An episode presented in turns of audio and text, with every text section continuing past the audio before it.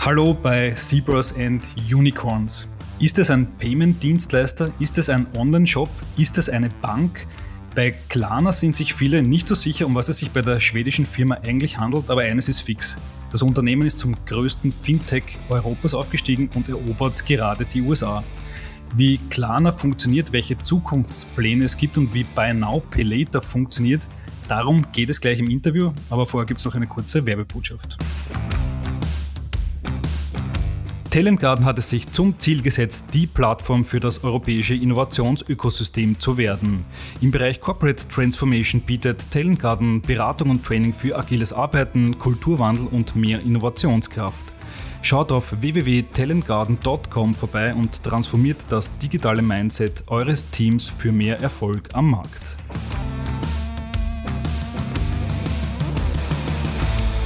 So, und jetzt ist es soweit. Jetzt begrüße ich recht herzlich bei uns im Podcast Thomas Wagner, den Director and Country Lead für Deutschland, Schweiz und Österreich von Klarna im Podcast. Herzlich willkommen. Hallo Jakob, freut mich sehr, hier sein zu dürfen.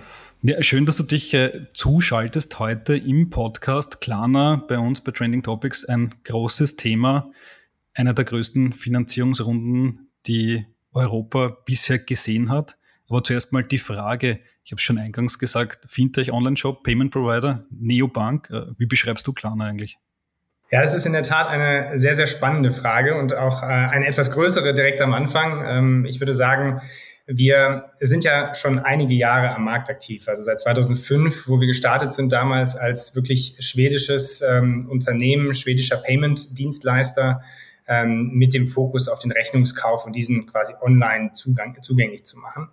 Und wir haben uns in den letzten rund 16 Jahren, sagen wir mal, sehr, sehr weiterentwickelt äh, in den einzelnen Märkten. Zum einen, in denen wir aktiv sind, also mit über 20 Core-Märkten, die wir mittlerweile anbieten aber auch darüber hinaus, was natürlich das Geschäftsmodell ähm, angeht. Und das hattest du ja so ein bisschen angesprochen, was sind wir eigentlich? Also ich glaube, im, im, im Kern sind wir nach wie vor ähm, äh, ein, ein Dienstleister, der Zahlarten anbietet. Aber ich glaube, dass wir heutzutage äh, deutlich mehr als das sind. Nämlich, dass wir eine Transformation durchlaufen sind von einem, wie ich es immer gerne beschreibe, eher lokalen, regionalen Payment-Dienstleister hin zu einem globalen Shopping-Ökosystem. Und das beschreibt eigentlich unseren Weg, unsere Vision auch sehr, sehr gut, dass wir ähm, ursprünglich den Fokus sehr, sehr stark auf unsere, unser B2B-Geschäft, wie wir es nennen, also auf unsere Händler und Markenpartner gelegt haben. Das tun wir nach wie vor.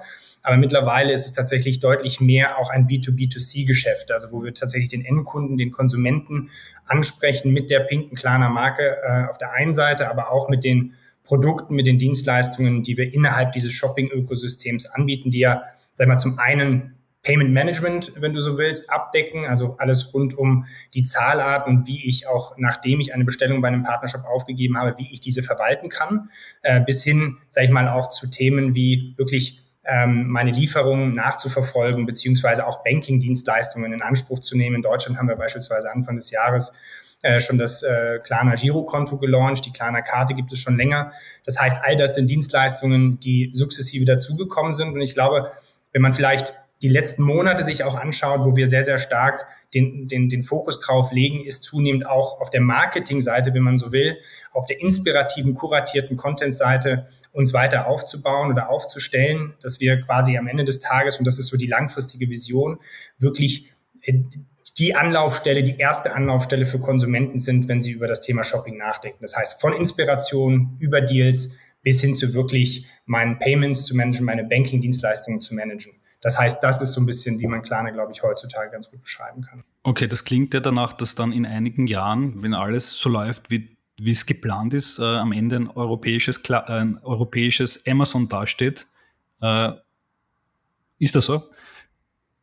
Nein, das ist nicht so. Das ist äh, tatsächlich oftmals werde ich, äh, werden wir diese Frage oder wird uns diese Frage gestellt, äh, inwieweit seid ihr das nächste Amazon? Also wir haben bewusst die strategische auch, äh, Entscheidung auch gefällt, uns eigentlich äh, bewusst gegenüber einem Amazon zu positionieren. Also Amazon ist, äh, sag ich mal, nicht, sag ich mal, die, die angestrebte Vision. Das heißt, wir wollen auch zukünftig nicht ein Marktplatz sein und auch schon gar nicht ein Händler sein, der eigenständig Produkte verkauft, vertreibt, sondern wir wollen eigentlich diese, diese, dieser Touchpoint sein zwischen unseren Partnern, also den Händlern auf der einen und den Endkonsumenten auf der anderen Seite. Das heißt, eher ein Enabler, jemand, der mit der Technologie, mit dem, mit dem Ökosystem, was wir haben, tatsächlich Mehrwerte stiftet, sei es äh, in Bezug auf die Partner, auf die Händler, auf die B2B-Seite tatsächlich neuen Traffic, neue Kunden zu generieren, relevanten Content tatsächlich äh, darzustellen, aber auf der, auf der anderen Seite, was die Endkonsumenten angeht, einfach äh, eine deutliche Vereinfachung der Prozesse, eine, eine Convenience einfach, wie man heute auch äh, schön sagt, äh, anzubieten, die einfach es ermöglicht, gewisse Produkte einfacher zu konsumieren bzw. zu nutzen. Und das ist, glaube ich, ähm, eher die Vision. Das heißt, ja, es geht in Richtung Super-App, das schon, äh, also sprich mehrere Dienstleistungen innerhalb dieses Ökosystems zu vereinen, aber weniger in Richtung Amazon und Marktplatz. Mhm. Jetzt, wo du Super App sagst, äh, das wollte ich eigentlich später noch besprechen, aber jetzt sind wir schon beim Thema. Das heißt, äh, Super App, das ist ja ein bisschen so, das kommt ja aus China, ein bisschen so die Idee, so eine ultimative App, so wie WeChat, wo ich alles machen kann, vom Taxi bestellen äh, bis zur Arzt, Arztrechnung begleichen. Äh, auch PayPal hat angekündigt, so eine Super-App werden zu wollen. Das heißt, die spielt sagen hier in diesem Feld mit, so mit PayPal, Tencent und dergleichen?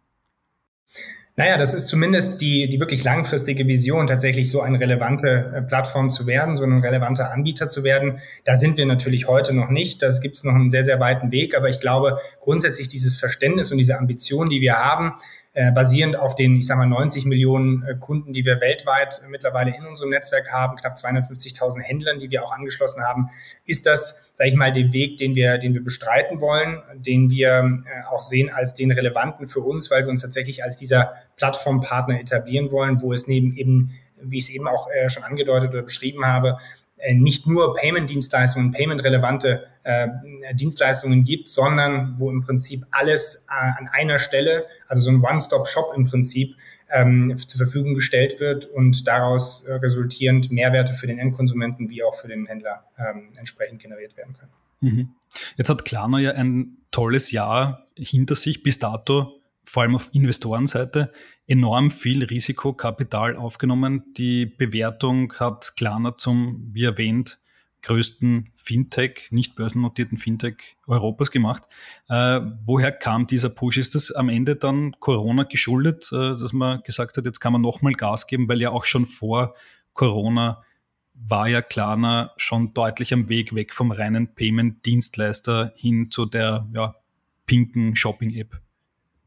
Also ich glaube, grundsätzlich kann man schon sagen, dass äh, die Pandemie auch einen gewissen Katalysatoreffekt hatte auf den E-Commerce insgesamt. Ich glaube, das ist nicht ein österreichisches, deutsches oder europäisches Phänomen allein, sondern es war ein weltweites Phänomen, wo wir auch festgestellt haben, natürlich, dass die, die, die Wachstumsraten auch gerade in gewissen Kategorien nochmal äh, überproportional gestiegen sind, also wo wir auch gesehen haben, ganz interessante Effekte, dass, dass, dass mehr und mehr ähm, Online-Shopper tatsächlich aus dem eher äh, ländlichen Umfeld mit Klarna interagiert sind, aber auch, dass zunehmend eine ältere Zielgruppe ähm, unsere Services genutzt hat, also gerade in den Bereichen 45 bis 65 Alter ähm, gab es Wachstumszahlen von über 60 Prozent. Das heißt, das, das war schon ein Effekt vom E-Commerce, aber auf deine Frage, um auf deine Frage zurückzukommen, investorenseitig, ich glaube, es rein auf die Pandemie zu beschränken, äh, ist nicht richtig oder nicht vollständig, sondern ich glaube, wir haben, was die Produktinnovation an sich angeht, die wir nicht nur im europäischen Kontext, sondern gerade auch in den USA in den letzten Monaten und ein, zwei Jahren in den Markt gebracht haben, äh, waren am Ende des Tages, ähm, sag ich mal, überzeugend für Investoren oder haben auch das Investoreninteresse geweckt, um zu sagen, ähm, das ist tatsächlich deutlich mehr als ein reiner Zahlungsdienstleister, in den wir hier äh, investieren, investieren wollen. Ähm, das ist eine, eine größere Vision ähm, und äh, da wollen wir Teil dessen sein. Und das freut uns natürlich, äh, ist auf der einen Seite ähm, sehr, sehr schön, auf der anderen Seite natürlich auch eine große Verantwortung, der wir uns stellen müssen und stellen wollen, ähm, nämlich dass ähm, wirklich diese, diese dieser Glaube in dieses Geschäftsmodell und auch in die einzelnen Mitarbeiter seitens der Investoren ähm, entsprechend ähm, äh, ja, quasi an den, an den Tag getreten ist, beziehungsweise uns gegengebracht worden ist. Und dem müssen wir gerecht werden. Und das, das versuchen wir tagtäglich. Hm. Du hast es auch eingangs schon erwähnt, ihr habt ja in Deutschland Girokonten an den Start gebracht. Äh, wie, wie läuft das an und was ist da der Plan dahinter? Ähm, warum sollte man sich bei Klarna ein Girokonto nehmen, im Unterschied zu vielen, vielen anderen Möglichkeiten, auch im Fintech-Bereich? Du hast vollkommen recht. Also es gibt äh, natürlich, äh, ob es jetzt Neobanken sind, ob es alteingesessene Banken, Sparkassen sind, die natürlich auch ein Girokonto anbieten. Das ist halt aus einer Produkt, rein Produktperspektive ähm, jetzt keine große Innovation. Ähm, aber der Hintergedanke für uns als Klarner dahinter ist, dass wir, wie eingangs schon gesagt, äh, im Prinzip unseren Nutzern, den Kunden, den Endkonsumenten die Möglichkeit geben wollen, all diese Dienstleistungen, die rund um das Thema Shopping angesiedelt sind und um das Thema Banking angesiedelt sind, aus einer Hand zu bekommen. Das heißt, das war auch so ein bisschen der, der Startpunkt für uns, äh, um in Schweden oder anderen Märkten, äh, wie jetzt auch in Deutschland, dieses Jahr dieses Girokonto an den Markt zu bringen, wo wir sagen, wir wollen eine, eine, ein Convenience-Level dem, dem Konsumenten anbieten, wo wirklich alles aus einer Hand äh, angeboten wird, also wo ich meine Ausgaben managen kann, wo ich aber gleichzeitig auch meine Retouren verwalten kann und vielleicht in Zukunft auch gewisse Spar Sparmodelle eingehen kann. Also all das versuchen wir zu vereinen und wir glauben im Übrigen, dass das auch der Weg ist, an, äh, der, der erfolgsversprechendste ist, nämlich dass man sich an den Bedürfnissen des Kunden am Ende des Tages orientiert. Und da glaube ich, wenn ich mir viele alteingesessene große Banken, ähm, die viele, viele Jahre lang sehr, sehr erfolgreich waren, anschaue, dann glaube ich, ist da zum Teil ein Verständnis nach wie vor, das an den Bedürfnissen, den heutigen Bedürfnissen der Kunden vorbeigeht und wo immer noch sehr, sehr lange eigentlich daran festgehalten worden ist, ähm, äh, mit Dingen Geld zu verdienen, wie beispielsweise Kontogebühren, Gebühren äh, beim Kontoauszug oder für den Kontoauszug, die heutzutage einfach ähm, ja, nicht mehr zeitgemäß sind. Und da wollen wir entsprechend eine Alternative bieten, die in diesem Gesamtkontext wieder Sinn macht. Mhm. Das heißt quasi, die klassischen Banken sind da eher die Mitbewerber, sage ich mal, als, und weniger N26, Revolut und Co. Also ich glaube, dass wir uns weniger damit beschäftigen, wer jetzt tatsächlich für dieses äh, spezifische Produkt der direkte Wettbewerber ist, sondern äh, wir verfolgen damit unsere, unsere Strategie und die beschriebene Vision. Ähm, und äh, dementsprechend äh, verfolgen wir natürlich, klar, äh, was im Markt passiert, sehr, sehr genau. Aber insgesamt ähm, ist es ja auch im Sinne des Wettbewerbs gut, im Sinne der, der ich sag mal, des, des Mehrwerts für den Kunden gut, wenn zunehmend mehr äh, Player auch in dem Markt aktiv sind und mit Innovationen an den Markt kommen. Also von daher sehen wir das eher positiv, wie, was auch gerade auf Neobankenseite passiert. Du hast es auch vorher gesagt, ihr habt euch vom reinen B2B-Geschäftsmodell hin entwickelt zu B2B2C, also das heißt, der Endkonsument spielt auch eine wesentliche Rolle. Äh, kannst du uns da mal so einen Einblick ins äh, Geschäftsmodell geben? Wie, wie, teilt sich das so grob auf bei Klarna? Also Payment-Dienstleister ist sicher ein, ein großes Service. Dann gibt es aber auch eben Buy Now, Pay also Ratenzahlung. Äh, wie, wie sind da die Verhältnisse? Also ich glaube, grundsätzlich kann man sagen, dass wir als ehemaliger oder ehemals rein auf Payment-Dienstleistungen fokussierter Player ähm, natürlich weiterhin einen, sehr großen Teil unseres Umsatzes mit klassischen Payment-Gebühren oder Händlergebühren ähm, machen. Ähm, das ist auch nach wie vor so. Und ich glaube auch, wenn wir darüber nachdenken, weitere Umsatzströme tatsächlich für uns zu generieren bzw. zu eröffnen, dann ist es immer so, dass wir den, den Nutzen für den, für den Endkonsumenten auch gerade im Blick haben. Das heißt, das heißt konkret auch gerade, du hast Beinahe Pelete angesprochen, als quasi sehr oder verhältnismäßig neues Produkt. So zumindest wird es oftmals in den Medien dargestellt. Wir, wir für uns sehen uns eigentlich als Buy Now Pay Later Provider seit 16 Jahren. Das verändert sich natürlich, klar. Äh, damals nur Rechnungskauf, jetzt äh, ist es eine etwas neuere vielleicht Ausprägung. Aber grundsätzlich geht es auch hier darum, möglichst eine, eine gute Kundenerfahrung äh, anbieten zu können. Das heißt, eine Kundenerfahrung besteht natürlich aus Aspekten wie Einfachheit, Flexibilität, ähm, Convenience, was ich eben beschrieben habe, aber auch zugleich natürlich aus einem kosteneffizienten Angebot. Ja, also ein Angebot, was dem Kunden keine versteckten Kosten oder was keine versteckten Kosten mit sich bringt, wo es darum geht, dem Kunden ähm, tatsächlich vor solchen äh, überhöhten Kosten zu bewahren. Und es ist natürlich, wir werden in diesem Zusammenhang öfter, öfters gefragt, naja, wie, wie äh, passt da eigentlich die Finanzierung, was ihr ja auch anbietet, rein? Die Finanzierung ist natürlich ein Produkt, ähm, was gewisse Use Cases abdeckt, also gerade bei höheren Warenkörben, ähm, die weit über unserem durchschnittlichen Warenkorb von 100 Euro liegen, ähm, wo es Sinn macht, ja, wo es ein Angebot ist, wo gewisse äh, Dienstleistungen oder Produkte einfach nicht oder einfach nicht auf einmal bezahlt werden können, sondern man das strecken möchte. Und das hat einen gewissen Nutzen. Wir sehen aber auch gleichzeitig, um das ein bisschen einzuordnen, dass der Finanzierungsanteil ähm, am Gesamtvolumen bei Klarna äh, beispielsweise in Deutschland bei ähm, knapp vier Prozent liegt, bei äh, in Österreich sogar unter einem Prozent. Ja, also das so ein bisschen, um das ins Verhältnis zu rücken. Das sind äh, das ist verhältnismäßig äh, nicht vernachlässigbar, aber es ist etwas, was nicht unser Kerngeschäft ist im klassischen Sinne. Und dementsprechend sind das so die, die, die, die Augenmerk beziehungsweise auch Fokusbereiche, auf die wir uns fokussieren, nämlich dem Kunden am Ende des Tages ein gutes Angebot machen. Also verstehe ich das richtig, dass Buy Now Pay bringt einstellige, äh, also Umsätze im einstelligen Prozentbereich vom Gesamtumsatz in Deutschland, Österreich. Das muss man so ein bisschen differenziert betrachten, ne? weil Buy Now Pay ähm, ich glaube, das muss man unterteilen. Wir haben einmal den Rechnungskauf. Der Rechnungskauf an sich kann man auch unter dem Buy Now Pay Later Begriff verstehen, weil es natürlich auch eine gewisses, mit einem gewissen Zahlungsziel verbunden ist. Bei uns je nach Markt zwischen 14 und 30 Tagen, wo der, wo der Nutzer oder der Kunde natürlich auch eine Möglichkeit hat, über einen gewissen Zeitraum ähm, sich erstmal zu überlegen, möchte ich dieses Produkt tatsächlich kaufen oder behalten oder möchte ich es zurückschicken. Das heißt, es ist das eine Segment oder die eine Kategorie, die bei uns äh, natürlich einen sehr, sehr großen Anteil am Gesamtvolumen macht, also der klassische Rechnungskauf. Wenn man sich aber darüber hinaus die Finanzierung, wie eben schon beschrieben, anschaut, dann ist es vernachlässigbar. Aber was der dritte Baustein oder die dritte Kategorie angeht, was eigentlich heutzutage oder die heutige Diskussion und auch die Medienpräsenz ausmacht, nämlich Buy Now, Pay Later, wie es auch gerade aus den USA rüberschwappt, äh, zunehmend nach Europa, dann ist es eigentlich ein Produkt, was konzipiert ist auf Basis entweder der Kreditkarte oder der Debitcard oder sogar dem Bankkonto, das quasi als Funding Source dahinter geschaltet ist und quasi dem, dem Nutzer eine kurzfristige, kurzfristige Finanzierung ermöglicht. Das heißt, dass zum Zeitpunkt der Bestellung die erste Rate fällig wird, dann nach einem Monat die zweite und nach dem zweiten Monat die dritte. Und diese neue, neuartige Kategorie ist zumindest aus unserem Verständnis, so wie wir sie auch im europäischen Kontext gerade ähm, in den einzelnen Märkten live bringen, so aufgebaut, dass es für den Kunden, für den Endkonsumenten keinerlei Kosten gibt. Das heißt, weder Zins noch anderweitige Kosten. Das heißt, es ist eine rein händlerfinanzierte ähm, Zahlmethode, aber auch unter dem Buy Now Pay Later ähm, Deckmantel, wenn du so willst, zu verstehen. Mhm, also kostenlos für die Endkonsumenten, aber die Händler bezahlen eine Gebühr, um das in ihren Online-Shops anbieten zu können.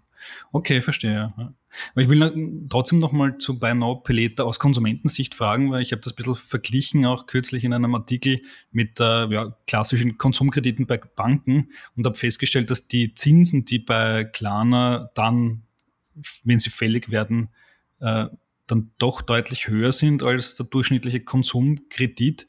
Wie rechtfertigt sich das? Also ich glaube grundsätzlich, wie gesagt, ich habe so ein bisschen eingeordnet, was, was der Anteil der Finanzierung, weil wir reden jetzt hier von dieser einen Unterkategorie Finanzierung, von der du sprichst, wo in der Tat ähm, äh, Zinsen anfallen. Das heißt, wo man in der Regel höherpreisige Produkte äh, finanziert über einen Zeitraum von in der Regel drei bis 36 Monaten, je nach Markt, je nach Kategorie.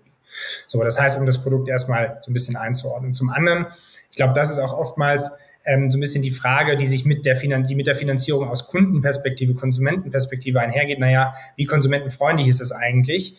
Und da verstehen wir uns als sehr, ich sag mal, nachhaltiger und ich sag mal ethisch korrekter Anbieter, weil wir sagen, wir wollen nicht jedem diese Zahlart auch anbieten, sondern nur denen, die sich das tatsächlich am Ende des Tages leisten können. Das heißt, dass wir eine Art Kontrollinstanz einnehmen oder die Funktion einer Kontrollinstanz, indem wir natürlich auch entsprechende äh, Präventionsmodelle haben, also sagen wir mal äh, Scoring-Modelle, wonach wir uns richten, beziehungsweise wonach wir entscheiden, ob eine gewisse Kundin, ein gewisser Kunde diese Zahlart überhaupt zur Verfügung gestellt bekommt. Wenn es jetzt zu deiner Frage und darum geht, naja, wie hoch sind die Zinsen eigentlich? Wir haben in, in, in einigen Märkten gewisse Zinsen, die damit einhergehen, ähm, die eine gewisse Höhe haben. Vollkommen richtig. Auf der anderen Seite, glaube ich, muss man auch immer betrachten, naja, wie sieht denn das aus, beispielsweise bei der Kreditkarte? Auch das ist oftmals nicht so ganz verstanden aus Konsumentenperspektive. Die Kreditkarte hat natürlich eine sehr, sehr, ein sehr, sehr klares auch sagen wir mal, Kundenversprechen äh, oder, oder Werteversprechen. Das heißt, es ist eine sehr valide Zahlart. Aber gerade wie funktioniert eine, eine Kreditkarte äh, über alle, ich sag mal, Demografien hinweg oder über alle Zielgruppen hinweg? Es ist so, dass diejenigen auch die Kreditkarte zum Teil nutzen, die sich vielleicht sie nicht leisten können oder sich nicht leisten können, sofort den Kredit abzubezahlen und dann in quasi eine, auch einen, ein, ein Zinsumfeld gelangen, wo man deutlich über 20, zum Teil bis zu 30 Prozent Zinsen dann zahlen muss. Das heißt, es sind diese Art ähm, wiederkehrenden Kreditmöglichkeiten, die mit der Kreditkarte oftmals einhergehen, wo wir sagen, da wollen wir eigentlich wegkommen. Und äh, das ist so ein bisschen auch die Denke, die sich jetzt nicht nur rein auf die Finanzierung bezieht bei uns, sondern quasi das gesamte Konstrukt Buy Now Later abdeckt, wo wir ähm, in einzelnen Regionen, Märkten gerade dabei sind, uns das genau anzuschauen und eigentlich zu überlegen, wie können wir das noch kundenfreundlicher machen, wie eben oder eingangs schon gesagt, sowohl aus der Convenience-Perspektive wie auch aus der Kostenperspektive. Das heißt, wir sind dabei auch die von dir äh, angesprochenen Zinsen beziehungsweise diese Kosten, äh, die damit einhergehen, unter die Lupe zu nehmen und, und, und, und entsprechend äh, uns da äh, optimieren oder Optimierungspotenziale zu heben, wo wir sie, wo wir sie sehen. Okay, das heißt, möglicherweise äh, werden diese Zinssätze auch mal sinken in absehbarer Zukunft. Das ist durchaus möglich. Es sind aber nicht nur die Zinsen tatsächlich, sondern es sind, glaube ich, auch andere versteckte Kosten, die man häufig bei anderen Zahlarten sieht, die, äh, die wir unter die Lupe nehmen und wo wir, wie gesagt, äh, eigentlich Vorreiter sein wollen. Mhm. Du hast es auch angesprochen, im Hintergrund werden ähm, Kreditscores äh, abgeprüft. Wie kann man sich das vorstellen? Wie funktioniert das? Äh, denn äh, meinem Verständnis nach wird ja quasi diese finanzielle digitale Identität eines Menschen ja immer, immer wichtiger. Ähm, je mehr wir online shoppen, umso wichtiger ist es, dass ich ähm, meinen Kreditscore gut aufstelle. Also in den USA ist das ja schon äh, sehr bekannt. Äh, US-Studenten, die, die brauchen einen Score, um sich irgendwann mal auch eine Wohnung nehmen zu können oder ein Auto zu kaufen. Äh, und auch in Europa, in meinem Gefühl nach, wird es immer wichtiger. Wie funktioniert das bei euch? Also wie eben schon gesagt, dass dieses, dieses Scoring, dieser Mechanismus im Prinzip Kunden oder Nutzer, bevor sie mit einer gewissen Zahlart, also gerade dem, dem, dem Rechnungskauf oder der Finanzierung tatsächlich bezahlen, bestellen können, erfolgt eine, ein Scoring. Also sprich, wir schauen uns sowohl interne Daten an, die wir natürlich über äh, einen, einen sehr, sehr breiten Pool an Konsumenten in verschiedenen Industrien oder aus verschiedenen Industrien haben, schauen wir uns an, ähm, und werten diese Daten aus, also interne Datenquellen. Das sind zig Datenpunkte, die wir damit einher, da ein, äh, einbeziehen oder in diese Betrachtung einbeziehen. Aber darüber hinaus gibt es natürlich auch klassische externe äh, Auskunfteien, äh, externe Partner, mit denen wir zusammenarbeiten, die, äh, sag ich mal, uns auch noch diese Daten anreichern und wo wir dann darüber äh, in, in der Folge im Prinzip ein Gesamtbild haben und ähm, mit einer zumindest sehr hohen Wahrscheinlichkeit sagen können, okay, dieser Kunde, diese Kundin wird sich ähm, dieses Produkt, diesen Warenwert leisten können, ähm, ja oder nein, beziehungsweise auch auf der anderen Seite das Betrugsrisiko, ja, handelt es sich hier gegebenenfalls um einen Betrug, um natürlich auch den Händler zu schützen. Das sind die Fragen, die wir uns stellen und die wir in dieser, in dieser Analyse beziehungsweise Risikobewertung abdecken und erst dann entscheiden wir, lassen wir diesen, diesen Kunden zu oder diese Kunden zu für diese gegebene Zahlart oder nicht. Mhm. Das heißt, interne Daten, externe Daten werden da verarbeitet. Ähm, das heißt, Datenschutz ist wahrscheinlich ein sehr essentielles Thema, äh, was das angeht. Absolut, äh, absolut. Also ich meine, wir sind seit 2017 eine Bank, also haben Bankstatus. Das kommt natürlich mit gewissen ähm, Privilegien, aber auch mit, mit Pflichten äh, geht das einher. Äh, und ganz klar, das Datenschutzthema ist ein sehr wichtiges für uns, wo es für uns darum geht, ähm, natürlich auf äh, globaler Ebene, ähm, aber auch natürlich innerhalb Europas nach DSGVO-Kriterien entsprechend unsere Produkte einmal zu bauen, umzusetzen, aber auch gleichzeitig genau diese Daten, die wir haben, tatsächlich auch äh, sehr verantwortungsvoll zu verwenden. Hm. Lass uns noch einen Blick auf die Großwetterlage, wenn man so will, werfen. Ähm, Buy Now Later ist äh, bei Klarna äh, nicht unwichtig, sage ich mal. Und man sieht ja in den letzten Monaten sehr viel Aktivität auf dem Gebiet. Also PayPal prescht äh, mit neuen Angeboten vor. Square hat sich Afterpay um viele, viele Milliarden zugekauft. Äh, es gibt Gerüchte, dass Apple an so einem Angebot arbeiten soll. Äh, auch Amazon geht in die Richtung. Äh, warum eigentlich dieser große Hype um Buy Later? Wie erklärst du dir das? Warum ist das jetzt gerade 2021 so ein Riesending? Das ist eine sehr gute Frage. Ich glaube, ich habe vielleicht nicht die eine einzige Antwort darauf, sondern kann mich der im Prinzip auch selbst nur annähern. Ich glaube, auf der einen Seite sind wir selbst ein wenig überrascht, wie, wie früh schon es zu so einer Konsolidierung kommt auf globaler Ebene, was dieses Buy Now Pay Later Thema angeht. Also du hattest äh, Square Übernahme von Afterpay angesprochen ähm, und andere Player, die sich damit auseinandersetzen. Ähm, äh, das ähm, ist aber auch gleichzeitig ähm, etwas, was wir schon jetzt seit einigen Jahren sehen, dass gewisse Trends, wir haben sie, sag ich mal, im US-amerikanischen Kontext tatsächlich das erste Mal äh, wahrgenommen, nämlich diese Trends, oder der globale Trend, dass die Kreditkartennutzung gerade bei der jüngeren Zielgruppe, also damit meine ich Millennials, äh, Generation Z, also die bis zu 40-Jährigen, 18 bis 40-Jährigen circa, dass die sukzessive weniger die Kreditkarte eigentlich als Zahlmittel im Online-Kontext nutzen und zunehmend zur Debitkarte greifen. Das heißt, das, was über viele, viele Jahrzehnte eigentlich gerade im US-amerikanischen Kontext die Zahlart Nummer eins war, die Kreditkarte, die eigentlich äh, für viele Amerikaner heilig war oder ist, dass die Nutzung dessen eigentlich sukzessive abnimmt. Und daraus entstand ursprünglich auch dieser Trend, ähm, des Buy Now Pay Later Konzepts, nämlich eigentlich auch für Debit, äh, Debitkarten, also klassische EC-Karten, ein Angebot zu schaffen im Online-Kontext, im digitalen Kontext, um gewisse, äh, ich sag mal, Käufe über einen kurzen Zeitraum strecken zu können. Ja, und das ist etwas, was ähm, glaube ich, äh, dann diesen, diesen Trend ausgelöst hat und wo natürlich auch viele Player, äh, du hattest PayPal angesprochen, ähm, Apple angesprochen, ähm, äh, sich natürlich auch damit auseinandersetzen, weil es ein sehr, sehr spannendes Feld ist und vor allem ein Feld, was äh, zukunftsträchtig ist. Mhm.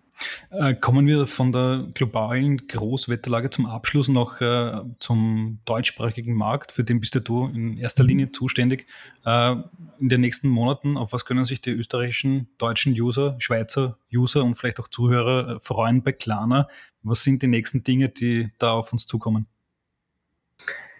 Also ich glaube, was, was äh, grundsätzlich für uns in der, in der Dachregion, so nenne ich es jetzt mal, also quasi für die von dir angesprochenen drei Märkte, Deutschland, Österreich und Schweiz, aktuell sehr, sehr wichtig ist, äh, sind eigentlich zwei, drei Themen. Das ist zum einen, dass wir äh, versuchen auch weiterhin äh, innovative Produkte an den Markt zu bringen, ja, also so, dass wir in allen unseren drei deutschsprachigen Märkten auch mit der gleichen Produkt, mit dem gleichen Produktangebot tatsächlich auch auftreten, ähm, dass wir die viele, viele Features, viele Produkte, die sich innerhalb der Klarna App äh, gerade in den USA beispielsweise schon befinden, auch zu einem gewissen Teil schon in Deutschland, dass wir die auch in, in der Schweiz, in Österreich ausrollen. Äh, das heißt, dass es produktseitig äh, einfach eine gewisse Produktparität gibt ähm, und spannende neue Produkte tatsächlich auch den Endkonsumenten zur Verfügung gestellt werden. Und das andere ist, glaube ich, äh, tatsächlich auch, äh, wie wir als, als Marke auftreten äh, und tatsächlich weiter die Marke, die Markenbekanntheit auszubauen und ähm, als, uns als Partner sowohl für den Handel auf der einen Seite wie auch für die Endkonsumenten auf der anderen Seite zu positionieren, weil ich glaube, auch da ähm, haben wir noch, ein, noch einen Weg vor uns, obwohl wir, glaube ich, in den letzten Jahren äh, mittlerweile mit, mit, mit Bekanntheitsgraden, die nördlich der 90 Prozent sind, ganz gut uns aufgestellt haben. Aber nichtsdestotrotz äh, ist unsere Ambition, äh, auch hier nochmal einen Zahn draufzulegen. Okay, alles klar. Also man wird noch viel, viel mehr von Klarna hören. Thomas, vielen Dank fürs Gespräch. Ganz herzlichen Dank an dich, Jakob.